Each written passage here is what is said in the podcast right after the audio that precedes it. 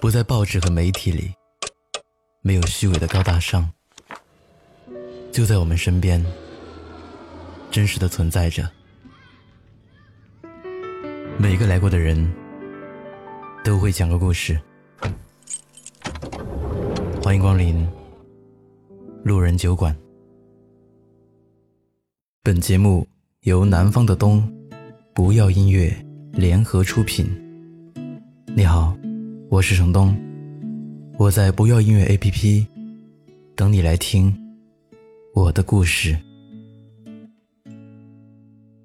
本期故事。源自听友投稿，石油。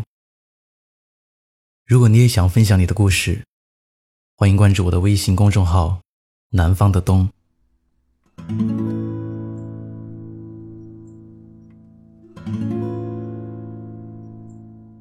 大概一个多月前的一个中午，刚吃完午饭，趴在座位上休息的我，习惯性的听音乐，收到一条评论的回复。我记得那首歌是好妹妹乐队的《谎话情歌》。我在这首歌下面的评论是：现在的爱情都来得太容易，也走得太轻易，是不是大家都懒得付出？他回复了我的评论。我们在评论里讨论对待爱情的态度，讨论相亲的无奈，讨论生活的平凡。我们从评论到私信，再到微信。我记得刚加他为微信好友的时候，他就跟我自报家门。我笑说：“这么严肃正经吗？”他解释：“这是他的职业病。”后来，我们每天都会聊天。刚参加工作的我，会和他抱怨工作的苦。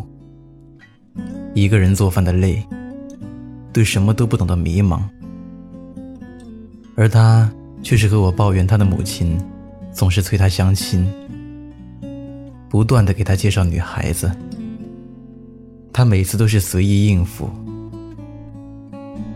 在一次公司周年庆的晚会的时候，老板要求我们穿着西装礼服，有选择纠结症的我，一直做不了决定。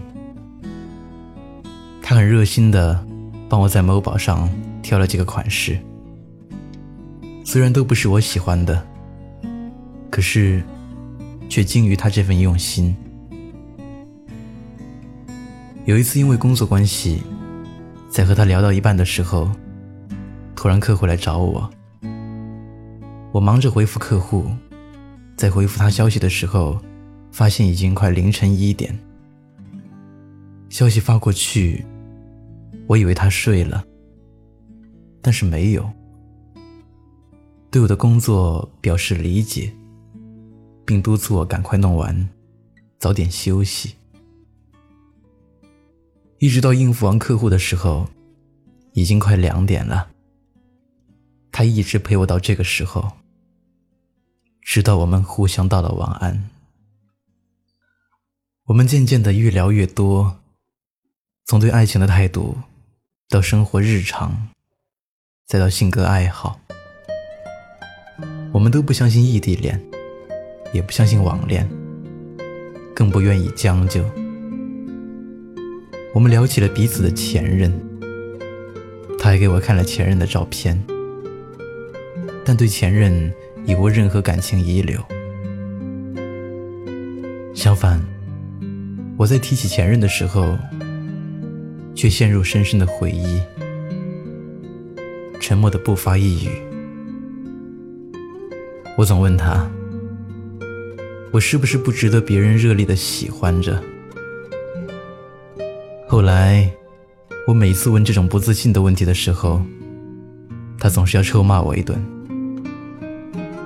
或将过错引到自己身上，直到我找回自信，认可自己。我们每天的生活轨迹都差不多，早上八九点上班，下午六七点下班。唯一不同的是，他在他的城市偶尔加班，我在我的城市经常加班。他每天早上都会给我发一个太阳的表情，然后再开始他一天的工作。下班后，我们聊喜欢的话题是吃饭和做饭。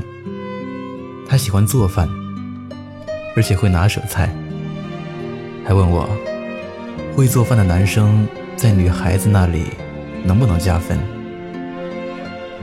我也喜欢做饭，只要时间允许。每天都会带便当到公司，虽然手艺不怎样，但是就喜欢自己捣鼓的成就感，总算还有点天分。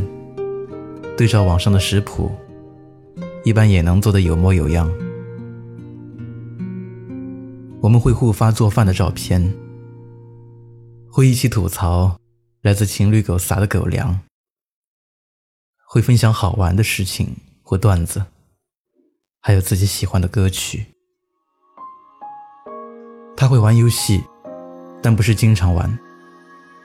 我们曾约定好，等我换了新的鼠标，要一起玩《Human for Flight》。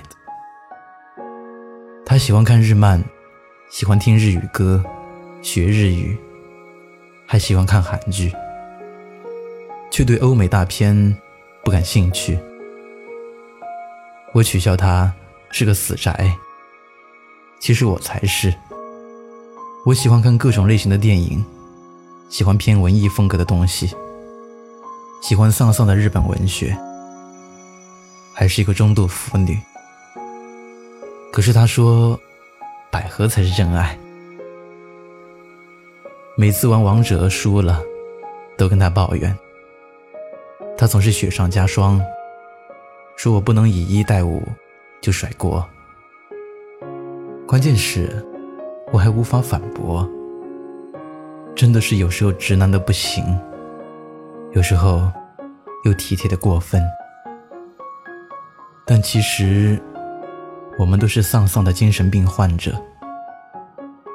他年少时抑郁加颓废，还有过自杀的冲动，但总算挺过了那段时间，成长了。也就慢慢自愈了。而我是一个表面积极，总要时不时鼓励自己阳光灿烂的骨子里的丧人。特别是一遇到感情，就消极的不行。所以，他在向我表达好感的时候，我就习惯性的逃避了。我说：“你不是……”不相信异地恋和网恋吗？他说唯有感觉不可欺骗。我说我们本质都那么丧，日子会很难过。我希望我的那个他是阳光明媚的，带我走出这片阴霾。我明白，我是无法对他做出回应的，因为一开始就只是把他当做倾诉的朋友。但已经明白了他的心情。如果还要求像朋友一样，像以前一样相处，又未免过分贪心和自私。最后，我们选择了好好说再见，互删联系方式。他曾经说，我们的距离不过就是几个小时的高铁，一个多小时的飞机。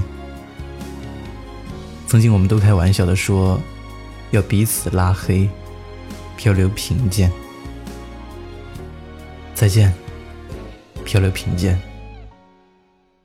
别了，别再见了。这是我们最后的对话。那么大的世界，谁能遇见谁都不稀奇。只是我们恰好相遇。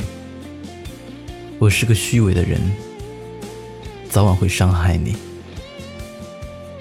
如果你以后也有这样的美丽相遇，如果合适，就好好把握；如果不行，就好好说再见，别再互相伤害。